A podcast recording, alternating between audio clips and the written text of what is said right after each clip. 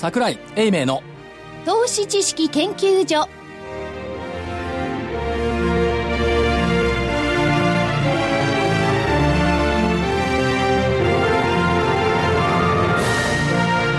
皆さんこんにちは内田まさみです。投資知識研究所スタートです、所長の桜井英明さんです。プロっても噛むんだね。最近噛むようになったよねいやいつもここからはって言うと怒られるからそれをやめて言おうと思ったらちょっと噛んじゃいました、そうだね意識しすぎちゃいましたね。噛まないように桜井でございます。ちゃんとスタジオにおります。ですね。はい。はい。そしてまさきです。まさんです。はい、まさきです。こんにちは。よろしくお願いしまそす。して福井さんです。福井です。よろしくお願いします。よろしくお願いします、さて、ここからは福井ですが、さて。どうしましょうか？いや今日言わないようにしって言ってさるのに。てここからは、あー権利配当落ちを翌日埋めましたね。ですね。昨日だけどもう少し強いかなと思ってたんですけどね。この放送は木曜日にしていて、実際の放送はまあ、あの、金曜日になるんですけどね。金曜日木曜日に収録させていただいてますんで、まあ、本当はね、即日埋めてほしいんですけども、正木さんに質問です。はい3月の埋めたのいつ頃だったでしたっけ？3月 ?3 月？半年前ですね。はい。忘れました。3月の権利配当落ちね、確かにこれ記憶ね。5月の末が6月なの。そんなにかかった？ずーっと取れなかった。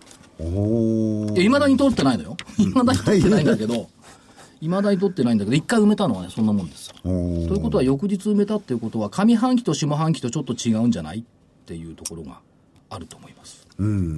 はい。いかがでございますか？別にこれに関しては、よく、よう、ようございましたねですけど、言いようがないですよね。ようございましたね。まあ、その日にも言うてほしかったですけどね。110円ちょっとですか？配当分。114? 114円ですね。だから数え方で違ってて、114円通説と120円通説と両方あるんだけど、まあ一応日経に従って114円にしときましょう。ね、もっとドーンと配当を出せばもっと高かったですね。で、あれですよね、木曜の日経とか読んでて、商品欄あ読みませんよね。読みますかね。読む方もいらっしゃいますよね。大事ですからね。これね、すっごい木曜ヒントがあったんです。えっとね、まず、D ラムの価格が11ヶ月ぶりに高値になってきてる。D ラムって半導体ですよ。そうです。そんなになんで半導体いるのって思わない？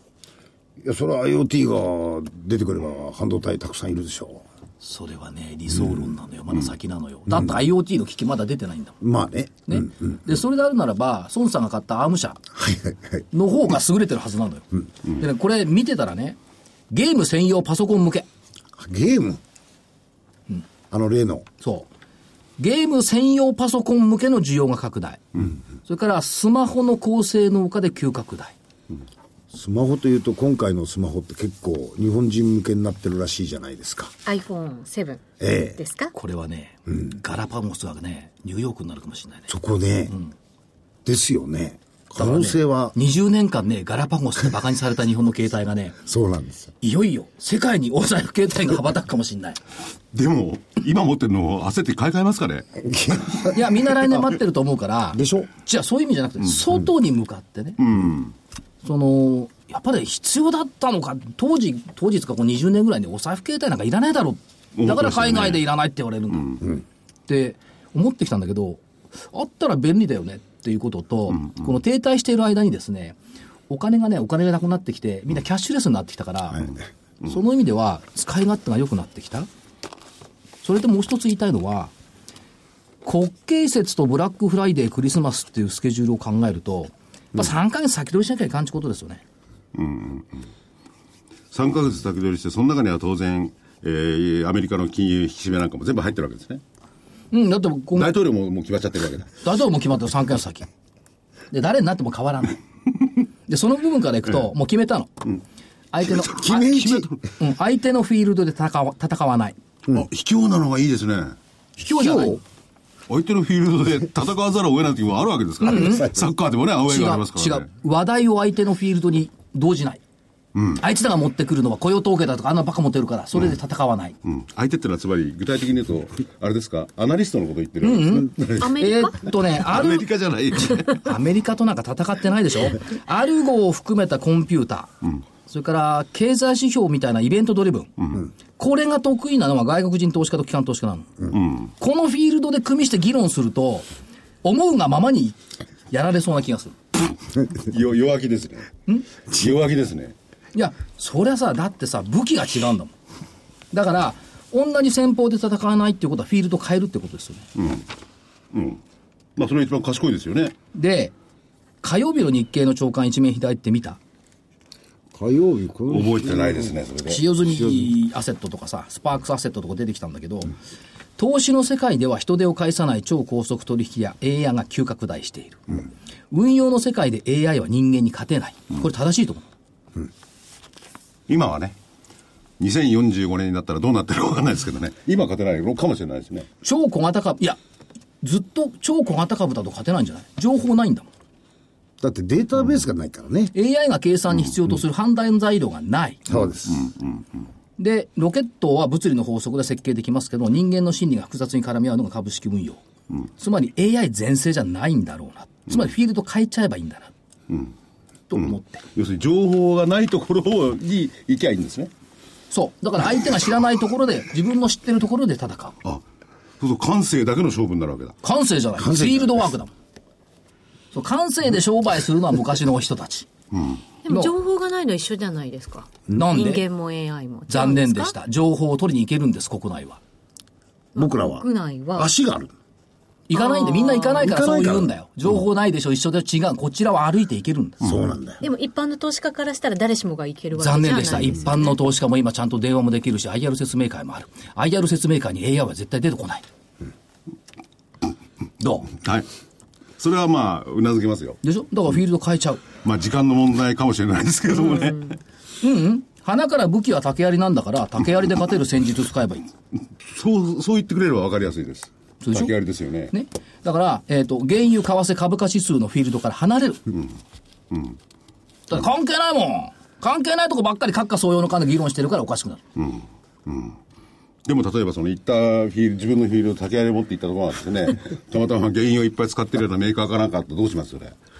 で、そうすると行かない。だから、花からフィールドで、相手のフィールドで戦わないってことです。あ、そっか。福井さん、なんか全然、あのー合わない？いな感じいやこれは合ってるんですよ。合ってる？だって、今メーカーに行くわけでしょ？メーカーを含めて行くわけでしょ、でそのメーカーが、じゃあ、えー、まあ、為替は影響するだろうしますね当然原油価格も影響する。はいでそういうとこ行かないったってなかなか難しいですよ、これ。行かないってことじゃないと思いますよ。いやいや、行かないのも一つの手段よ。ほら。いや違う。投資する場合にでしょ、調査には行くんですよ。調査には行ってもね。だからね、その、みんな好きなんだ。欧書交渉の議論が、為替がどうだとか、アメリカ経済とか中国経済とか好きなんですよ。でそれが一体何なんだって、それに組みしてずっと負けてきたのよ、25年間。その前の牧歌的な世界考えてごらんなさい。何にもないところで勝ってたんだからさ。いや、でも、それはね、25年間、だから20年間だから30年間違いですよ。負けてきたっていうのは、そういう外の情報を正確に把握できないで、やれかいあれかいって言ってきたから負けてきたんじゃないの？違う外の情報に右往左往したから負けた。つまり、みんなが同じ情報を見るから、同じ情報で勝負したら勝てないんだって。うんオリジナルには。は言えますよねだから自分がオリジナルになるべきなの。なるほど。つまり、2本の足で立ってますか、寝転んで人の情報ばっかり待ってませんか？って。ここの違い。なんか僕のを見てないですか見てる。だからいつまでも尻尾を巻いた負け犬じゃダメだ。だから逆に言えば、そういう高前な情報で戦うんだったら、例えば今日の商品欄、木曜見てて、LP ガスがアメリカ産シェアトップになった。ってあったでしょ、カタール抜いてアメリカがトップになった。で、えーっと1、4月、1月から7月の上期のシェア、アメリカ35%、カタール20%よ。これすごくない？すごいですよね。ね。で、この先のシナリオをどう考えるかっていうのが自分の足で立ってますかって話。どう考える？アメリカの LP ガス。アメリカ儲かんだなと思いますよね。うん、それで自分でそう考えるでしょ。うん。まさきさんどう思う？いや、僕は逆に言うと、この LP ガスのマーケット自体が、今まで産油国に寄りすぎてたわけじゃないですか。それが誘導してくるっていうのは、僕逆に言うと、これ、オイル？またさっきの話になっちゃうけど、これの勢力図の変更ですよね。そうなの。大きく考えれば。そうそうそうそう。そうなんです。ですよね。内田さんどう思う？ああ私なんか価格とか考えちゃうんですけどどうなのかなと思ってアメリカが首位取ることでそんなに下がりづらくなるのかしらメジャーがうん値段しっかりなんかこう確保する感じのイメージを勝手に描いたんですけどどうなんでしょうねわかりませんけどだ今までの話で言ったら、それでかいこと言っちゃダメなんですよ。あそうなんですね誰が儲かるとか、ねいくらになるとか、小さい話ならダメなんですよ。結論のないシナリオを立ててもダメなんだよ。ね。だから結論、私の個人的な結論ね。えーパナマ運河が大きくなりました。はい。ということは、アメリカは輸出拡大に拍車がかかります。あれ、偉大な大事国家だからね。でも、輸出拡大に拍車がかかる。で、その受け皿がパナマ運河広げて、シェールでダブついたやつを日本が受けるって話でしょ。そうすると、アメリカ何が欲しいってドル安だよね。まあそうですね。でしょ、こんな投資家がどうかしたこうしたじゃなくて、アメリカ国家としてドル安が欲しいんで言うがままに LP ガスを輸入する日本というコースになってくる。で、日本は自動車とか家電とかいろんなものの稼ぎは資源で略奪される。うん。ツーペチャランだ。これアメリカ儲かんだよ。そうで、為替の円高でダブルパンチになってくる。と言ったときに、じゃあ何を見ればいいのか。もっと高いところ行くとロシアとアメリカだよ。シェールの問題ってロシア潰しで出てきたと思ってるから。40%ぐらいはあるもんだね。で、ロシアの資源とアメリカの資源なんですが、そうすると誰を見ればいいかっていうと、総合商社、三井三菱がどっち向くんだって話です。とこまで押すと、相手のフィールドじゃなくなってくんじゃん。どう？ダメ相手のフィールドのような感じがしてるのは 僕だけでしょうかね。そう。でせめてさ、雇用統計とかなんとか言うなら、このぐらいのこと考えた方がいいんじゃないの？目先的すぎるか、中途半端かどっちかなんだよ。なるほど。大きいところ見てるようで目先的すぎる。雇用統計過ぎたら3日もしたらみんな忘れるの？忘れますね。でも影響大きいですよね、結構ね、株式市場には。瞬間的にね。瞬間的にね。だからそういう目先のことに惑わされない、地に足のついた、企業の話を聞く方が、よっぽど役に立つと思うな。自分のフィールドでまさかそのふりをするためだけにこれぐらいの時間を使ってたのじゃないですよ可能性ありますよ。ありますよね。ありますよ。なんで？で、来週になったらまた違うこと言い出すんじゃない？ですか。なんで、ちゃうちゃうちゃういやいやですか？ヨーロッパがどうした今すごいですが、今話は地球を一周したんですよ。来週宇宙になるかもしいや、その、竹槍で、あの、その、れなんで戻すの話？その僕は着替えを変えますよ。勝てるかどうかは全然わかんないですね。なんで？竹槍で買ってきた投資家さんたくさんいるよ。もう個人投資家は最終的にはううまいところでやってる方も多いですよね。いや、個別の銘柄に注目して、買ってきてる方。ということでしょ？今日は。要するに関係ないんだよ。雇用統計も入ったくれも。原油が上がろうが下がろうが。ななんか、なんか嫌に、あの、投げやりでやり投げになってないですか？いやなんか嫌なことでもあったんだかから、経済、今言ったでしょ、経済指標とか、全部なくしてください。為替とか原油とか。みんな語ることなくなっちゃうでしょもちろんもちろんだ。からこれ語る。でもそれがなくなったら今度は語ることは判断の材料もなくなっちゃう可能性が出る うん判断の材料はその会社がいいか悪いか。それを言われたらその通りです。はい、そわかりました。の。会社をいいかどうか判断する材料にならないですか？為替とか現ならない。どうなんでしょうね。すいません。それ愚か。会社そのものを重視しなくちゃいけない。だって為替がなくたって、原油がなくたって、企業って活動してるんだから。もちろんそうその活動をどうウォッチするかっていうことの方が、僕は優先されるべきだと思ってます。まあこれはですね、ここで話しても人、人それぞれ。だから今さっき言ったじゃない。お聞きのリスナーの皆さんに判断していただいて、いかにバカなことを俺たちが言ってるかってことですね。だから、ここの企業の話を聞くことが一番大切だっていう。はい、わかりました。じゃあそろそろ行きましょうか分かったことにしておきます。納得です。はい、ではご紹介しましょう東証マザーズに上場している証券コード 7187J リース株式会社 CEO 代表取締役社長の中島平久さんですよろしくお願いしますこんにちはよろしくお願いします。えーこんにちは。J リースの中島です。地に足をつけて頑張っております。でしょ？ほら。どうぞよろしくお願いいたします。よろしくお願いします本日はこのような機会をいただき感謝しております。ありがとうございまあす。りがとうございます社長、J リースっていう名前を見ると、どういう会社かなって興味が湧くんですが、はい。どんな業態なんでしょうか？あの、我々はですね、家賃債務保証会社でありまして、はい。でまあ、これらの生い立ちから言いますと、まあ、従来からあ賃貸借契約でえー家を借りる際はですね、償還収として連帯保証人を徴求されてきたんですが、はい。この15年間ぐらいですね、えー日本の社会構造が核家族化になって、少子化になって、えーさらには高齢化、で定住外国人が増加、まあ、NHK でも取り上げられてましたが、無縁社会の広がり、えそういった社会的背景の中で、家を借りる際に、連帯保証人になってもらいたくない、なる人がいない、はいえそういったことで、え不動産会社さんもオーナーさんも、からあ入居者さんもお皆さん困っておりました。あその代替機能として、えーおよそ20年前にいできて15年ぐらい前から徐々に発展を遂げてきた業界で、えーございます。これどうなんですか？その、借りる方も貸す方も、昔はなんか昔ですか？今でもそうですけど、連帯保証人みたいな人的保証はい。だった。はい。それをはい。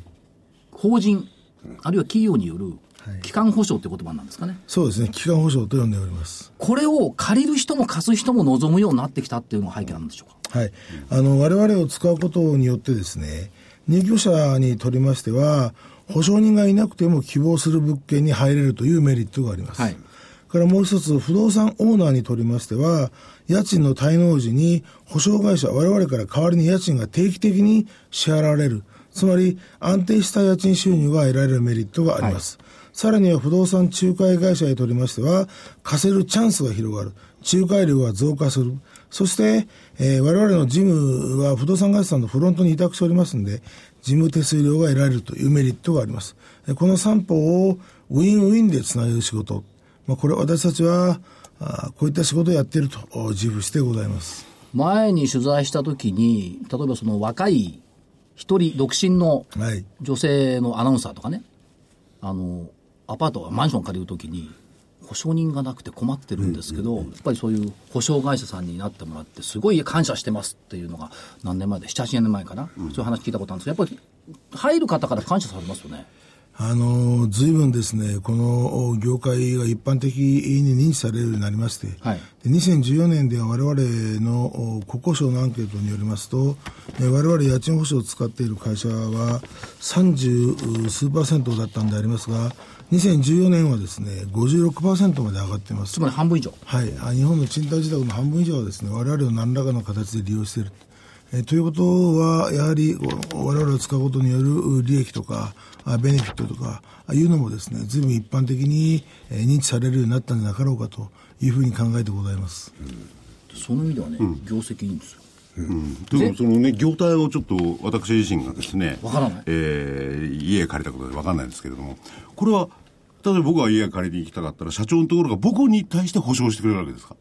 あるいはその部屋、どっちなんですかね？個人に保証する形になるんですかあのねオーナーさん、家主が家賃取りっぱぐれないように、家賃保証してくれる。いや、だからそれ、ど、どこに対して保証するんですか？どこの保連帯保証人の形にん成り変わってくれるんですか？オーナーさんにとりましてはですね、我々があその賃貸住宅契約の連帯保証人の一つに入ります。一つに入る。そして、えー個人のですね、入居者さんと保証委託契約を結ぶんです。はい。ですから、あの、個人の、お入居者さんがですね、何らかの事情で、まあ、特に病気とか失職とかですね、はいはいはい。えー何らかの事情で家賃が払えなくなった場合は、まずはあ私たちはノークレームで3業、3営業日以内にですね、大家さんに家賃を払います。で、まあ大家さんもその、例えば定年退職してですね、2階建てのアパート買える、まあ、資金繰りまで行っているという方もいますから、大家さんの資金繰りに支障がないような形で、えまずはどんな理由があって遅れているのじゃなくて、えまずは一回、え入居者さんに代わって家賃を立て替えるということになります。で、その結果、入居者さんと連絡を取らせていただいて、そのような事情の場合は、あ低廉な家賃の住み替えのご相談したり、もうどうしようもないというようなことであれば、じゃあ生活保護に行きますかというような、まあそういった生活全体を含めたですね、ご相談をさせていただくというようなビジネスをやってございますという。こと余震プラス、はい。あの、コンサルというのが、はい。そうですね。マッチングしてる感じなんですね。あの、余震の承認率はですね、我々は大体9割9割。ぐらいなんでありますが、はい。その、お例えば否決する、う否決しなくてはいけないような方っていうのは、あーもう大体決まっておりましてですね、で、まずは反社ですね。反社会的は。い、はい、はい。ボールガードいうやつですね。はい。あのーまあ、反社はなかなか本人では借りに来ませんから、まあ、周辺者をどう見極めるかと、はいおいうようなことです。それからあとあの、我々4、8年前にですね、家賃の情報センター、リックっていうのを、えー東京の港区の新橋で作りまして、これは今データが200万超えています。で、ヒット率が7%から8%ぐらいします。で、これにブラックでヒットした方はですね、まあ、なかなか次に入れないということで、まあ、これも入居者さんの理解が、リックという存在があるというですね、理解が進んできましたんで、まあ、あまり長いこと延滞すると、次に入ると困るよと、まあいうこともですね、えー知っていただいたようになっています。これあとはですね、裁判情報ですね。これあの、明け渡しをしょっちゅう裁判されている方。からもう一つやはり私どもが常に注意して裁判情報を投射しなきゃいけないのはですね、入居者の方から敷金減額請求をしたりとか、もしくはその時々ですね、あの、自前でカウンターバーを作ったりする人がいるんですね。借りた借りたところにそうそうそう。その、ぞ造作物買取請求とかいうのをですね、普通にする人いるんですね。あんたが勝手に作ったのに。そうそうそうこれ買えよみたいな。で、まあ、そういう人は大家さんにとっても、これは、あ困りますよね不動産会社でも困りますんで、で、そういったその訴訟が起きているかどうかっていうのもしっかりチェックする。で、えーこういうのをこうリフューズしていくとですね、大体承認率が9割ぐらいということになってございます。あなるほど、これ、結構あれ、社会的にやっぱり意味意味がありますよね、それは決してその大家だけの立場に立つわけじゃないわけですしね。そうですね。あの、皆さんたちもにということです。これあと私どもは、その、九州で初めてえーできた家賃保証会社でありますんで、あの、当時ですね、福岡とか北九州でですね、はい反社会勢力のここ交戦、えーこ構想構想ね。構想がですね、結構起きてまして、で、あの、多くの不動産会社さんからですね、九州で家賃保証を作るなら、とにかく反社、周辺者の未然入居阻止、もうこれがもう大命題というふうに言われてですね、作った経緯がありますんで、まあ今でもその審査に関してはですね、えかなりその辺のところはですね、気を使って予診をやってございます。これが表現するとね、厳格かつ迅速な審査。それで分かった。これはね、社会的に意味がある。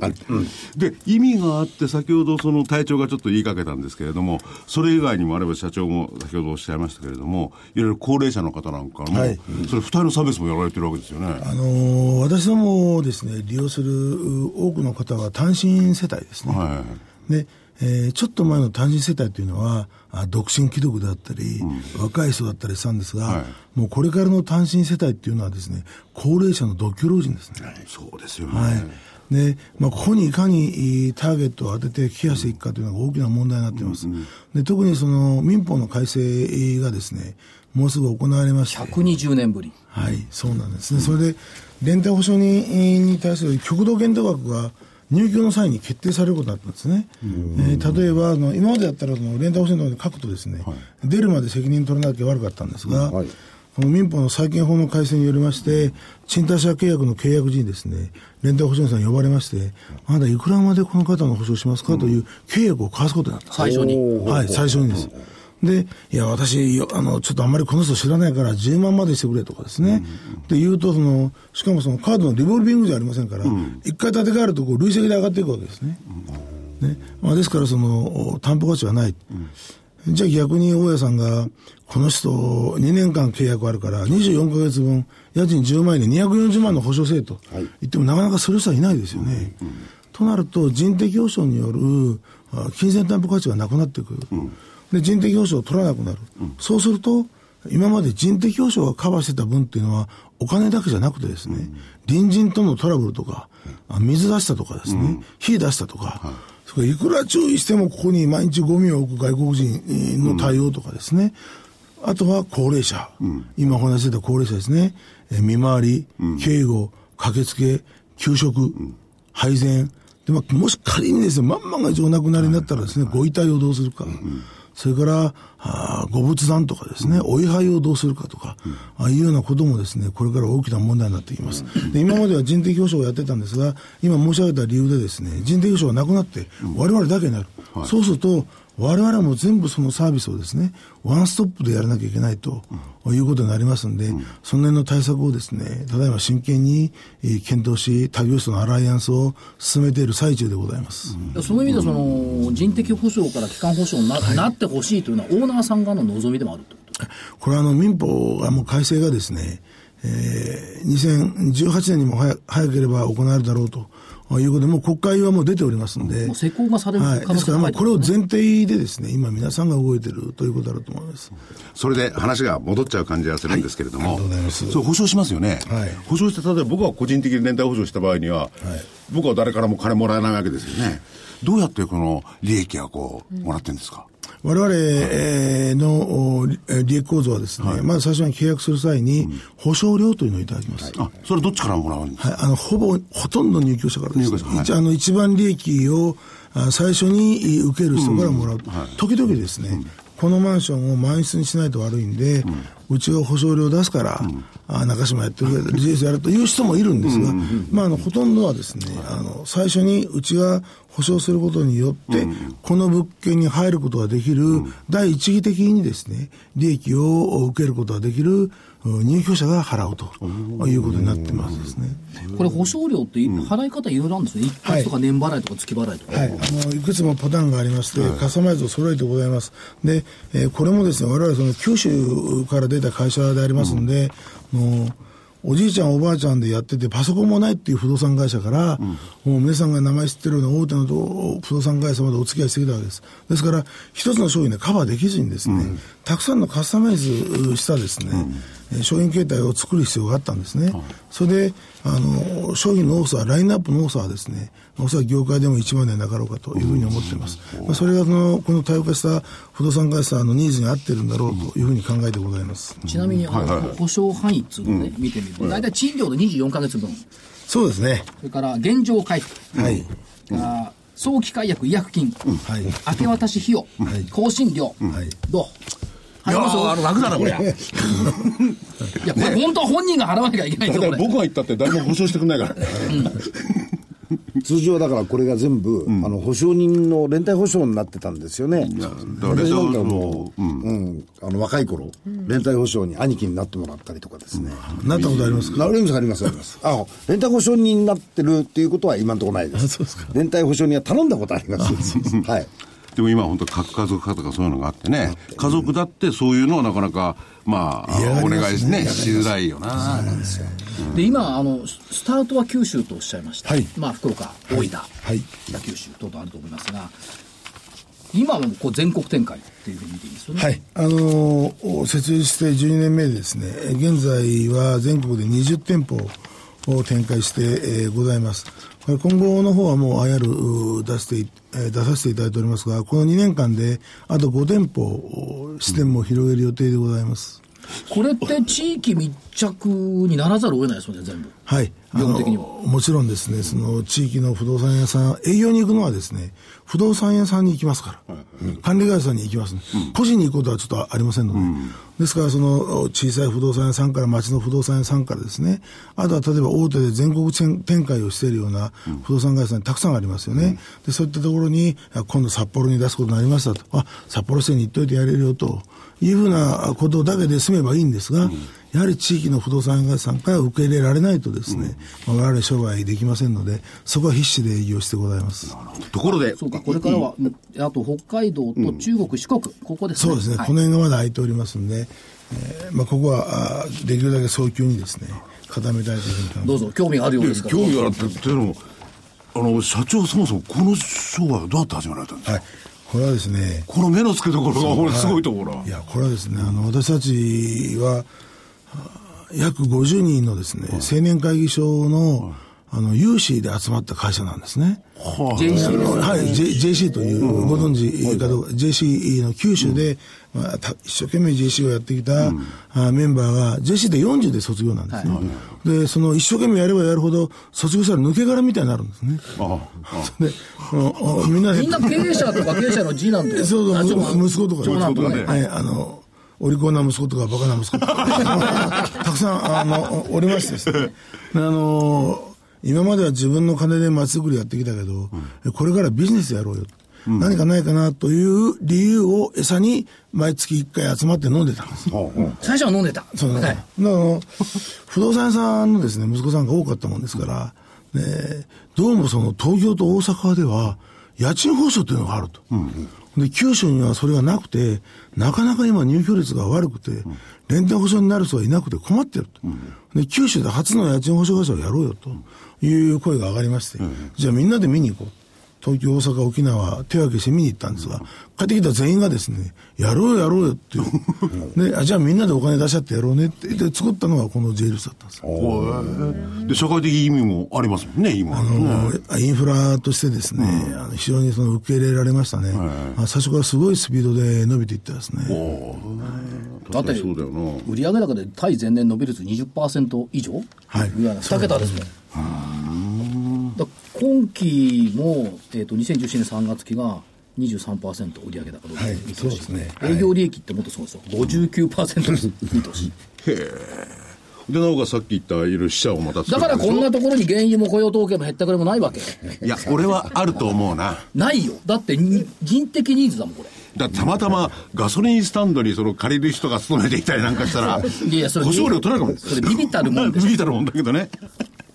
まあ確かに、本当にこれ、地に足がついたって、まあ失礼な言い方ですけど、で、社会的にがあるし、その独居の方とかご老、ご高齢の方とかね、それサービスとか見守りとかそういうのもやるってことは、なかなかできないな、これ。ここで家賃保証してもらった方が、ね、ここで我々が世界経済を茶の湯話のように語ってるよっぽど重要なことだと思うよ。いや、でも例えばね、保証料を月額にしろ、何額、年額にしろ、こう、払っていくわけですよ。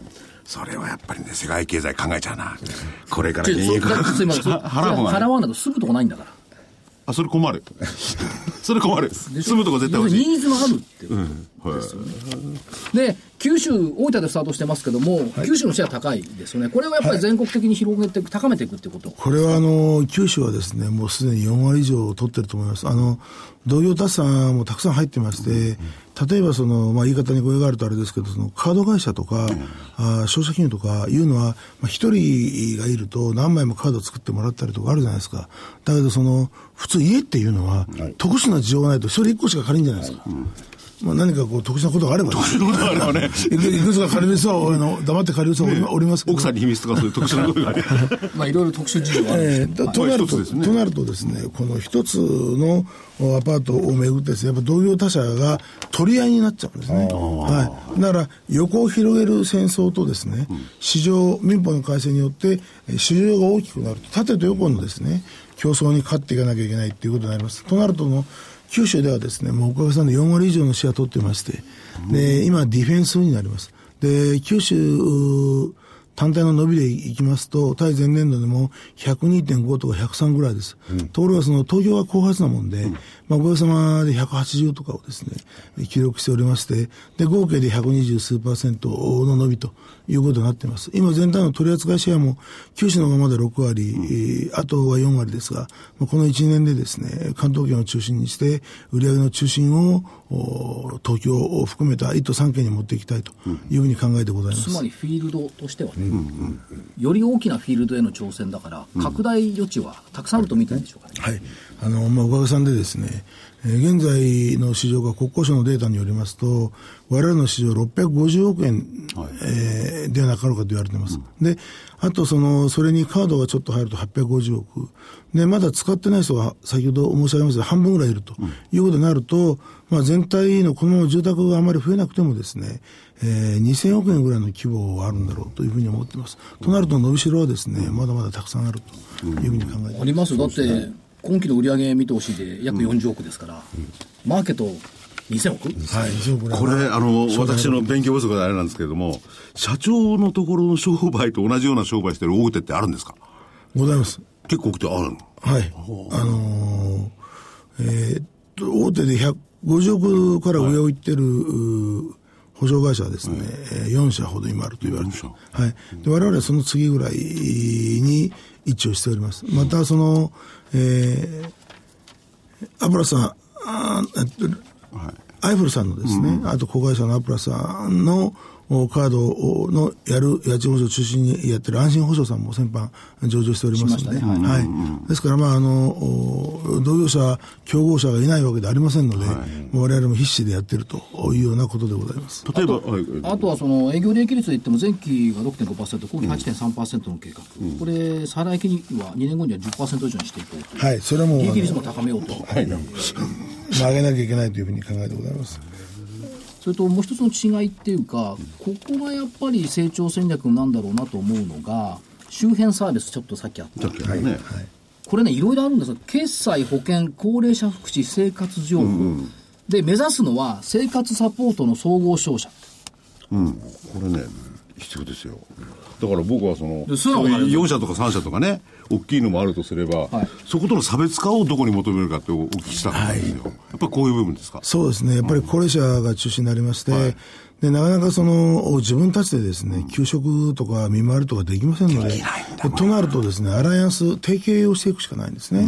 で、えーどこと提携をするかというと、よりメジャーなところと提携した方がやっぱり商品量が伸びますんで、で、そのために我々はですね、上場を目指してきた、我々のブランドを上げることがですね、より多くの今後高齢者に対するケアのですね、えーサービスの一環になるだろうというふうに思ってまして、ですから、まあ、上場効果で一番狙っているのはですね、我々の知名度を上げて、そしてたくさんの業種の方と、お高齢者を社会的にケアするために、どうしていくかということを考えていけたらいいなとか思っております。これね、これ、いいい企業ですね。でも本当にね、今、東海でもどこでも地域が崩れちゃってるから、地域でそういう方の面倒を見るってなくなっちゃってるんですよね。誰かが入ってくれないとね、お年寄り大変ですよね。これどうですか、社長、やっぱりその信用と信頼っていうのがキーワードだと思うんですけども、これを日々積み重ねてきているってことはいですか？。あの、コンプライアンスを遵守したですね、企業企業透明度の高さ、まあ、これがあの、我々の売りでありまして、あの、最初からですね、あの誰も給料を取ってる人間いなかったんです、スタートからですね。あ、JC の方えーみんなで、みんなで集まって、冗談じゃない、冗談で作った会社本気で作った会社なんですけど、みんなが本業を持っておりましたんで、はいであの誰も給料を取ってなかったんです。なるほど。で、あの、株主が 50, 50人、くじ引きで選ばれた役員が17人。くじ引きで ね、あの、社員2人からスタートした。はい。となると、その、株主は JC が終わったら暇だから、毎日10坪の部屋にみんな来るんですね。はいで、10坪の部屋にみんなやってきて何する、何するかというと、帳簿を見るわけです。で、中島が飲み屋で落としてないやろうなとかですね。そういうこうチェックを毎日する。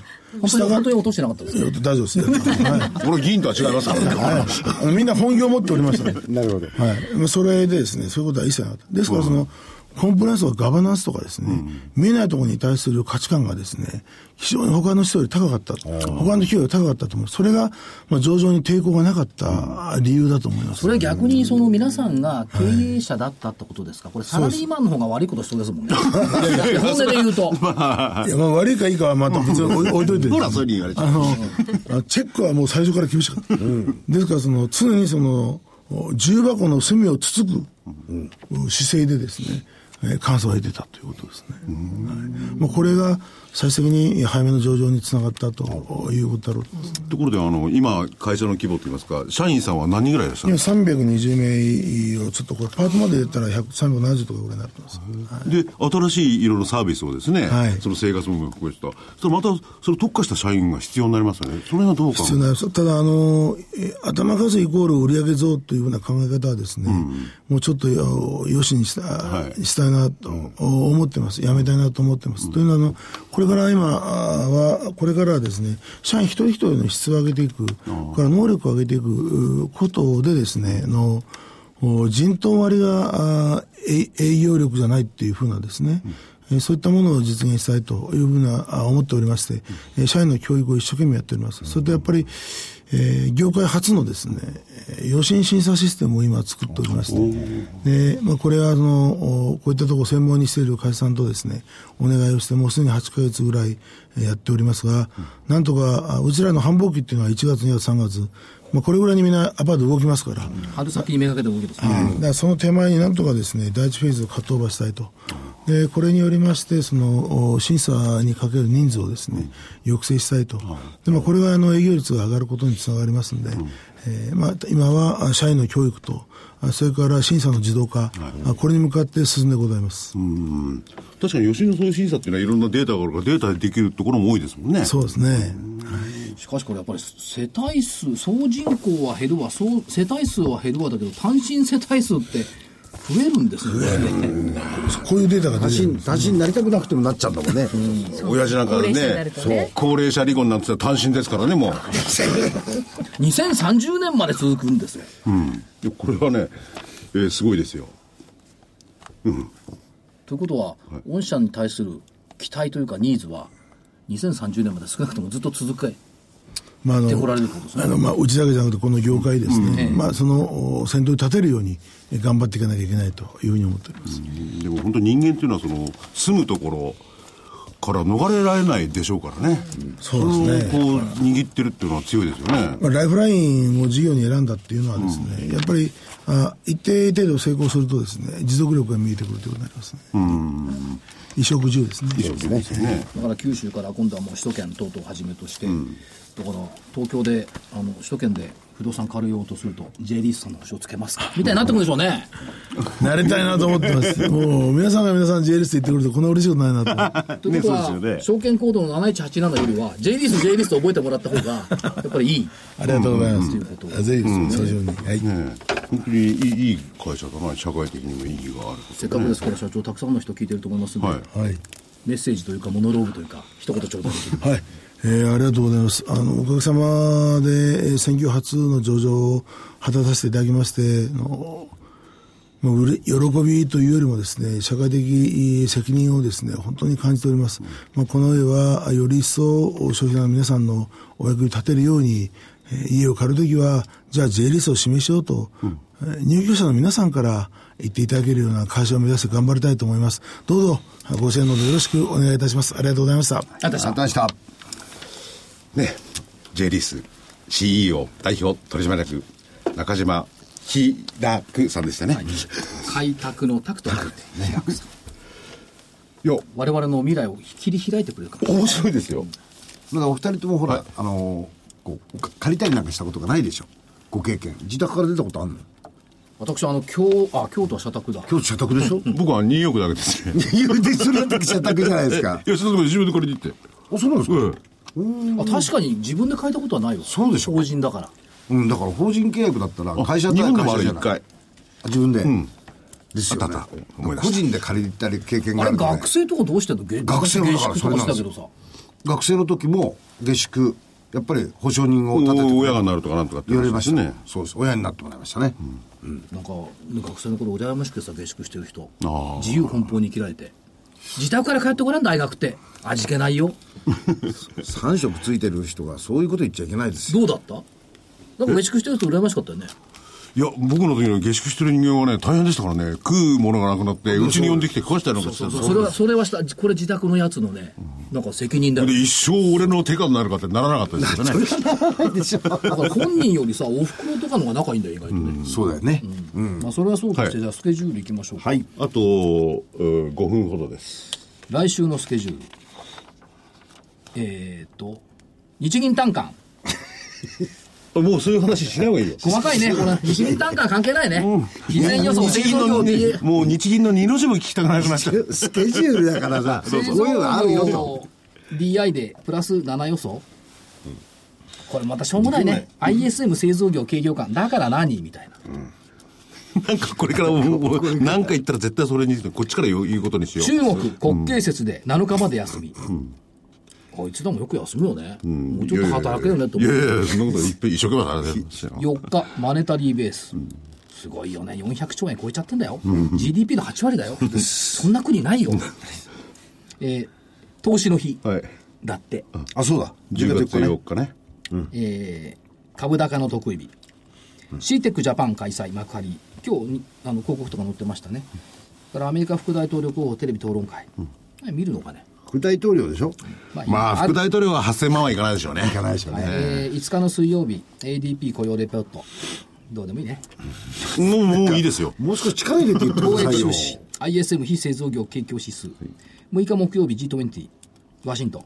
7日金曜日国内は景気動向指数。アメリカ雇用統計。これね雇用統計別にどうでもいいんですけど、7万人情報修正するかどうかっていうのがすごい期待感があると、過去7年平均でく8月分って7万人情報修正してるのよ。小さい小さい。あ小さい。実際とは言えないさんに言われたくないよねそう。いいよ、ドイツ銀行、小さい小さい。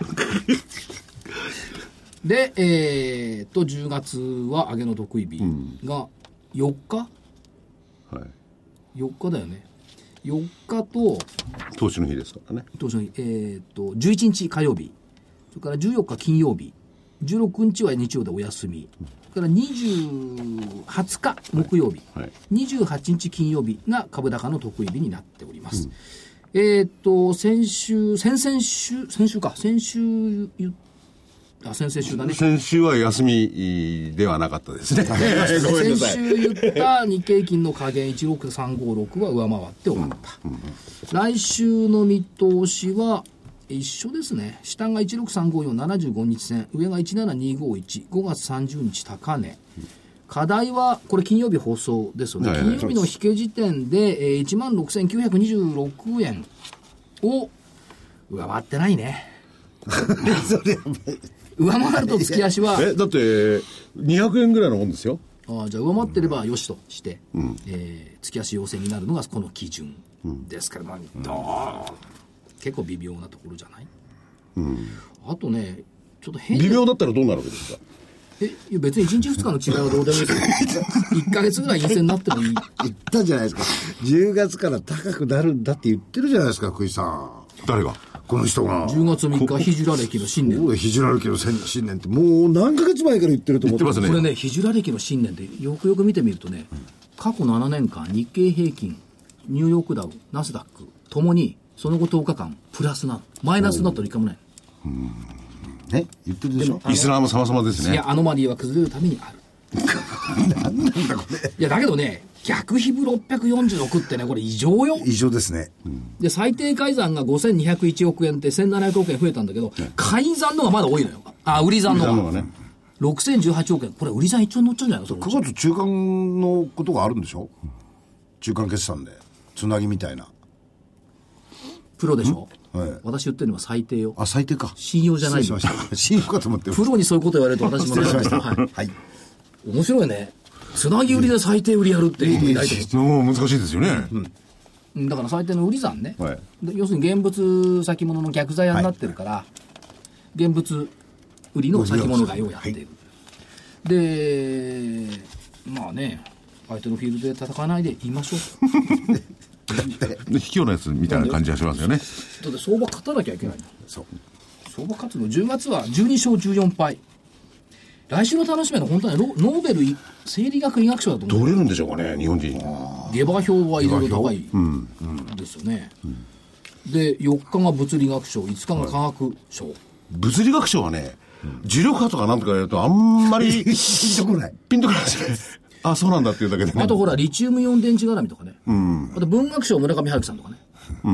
まあ、いよいよ、いよいよ、あれよ、オッズは最低になって人気1位になったからね。ああそうそうですね。いよいよですか？と出版社か？らうん。出版社。そうですね。今更みんな読んでるから買わないんじゃないですか。もう何年も待っていますからね。ねっていうところですかね。まあ、9月、これで、まあ、多少は月初よりも安く引けそうですけども、まあ、いいんじゃない ?10 月に期待？なんか期待は先延ばしした方がいいですよね。あもう一つ加えておくとね、9月末までの最終営業日5日間、過去8年で7回マイナス。最終営業日。うん。最終営業日の5日間。5日間ね。ところが、10月から12月にかけては、8年で6勝2敗。だから9月はもう、じめっとしてて、台風18号があっち行ってくれちゃえば晴れてくるんじゃないかな。まあまた10月になってもですね、台風が来る可能性がね、今回は非常に発生率も高いんで。まあね、だから、もう時間ないよ。はい。最後、株価は景気の体温計。でも、株価は欲望の血圧計と言いたいな。あんまり高まると困りますね。欲ほどほどのところを。景気の体温計より欲望の血圧計と株価を捉えれば些細なことにとらわれない一喜一憂しない。血圧を慌てない騒がないうろたえないこれでいきたいと思います、はい。ということで、今日はどうもありがとうございました。失礼します。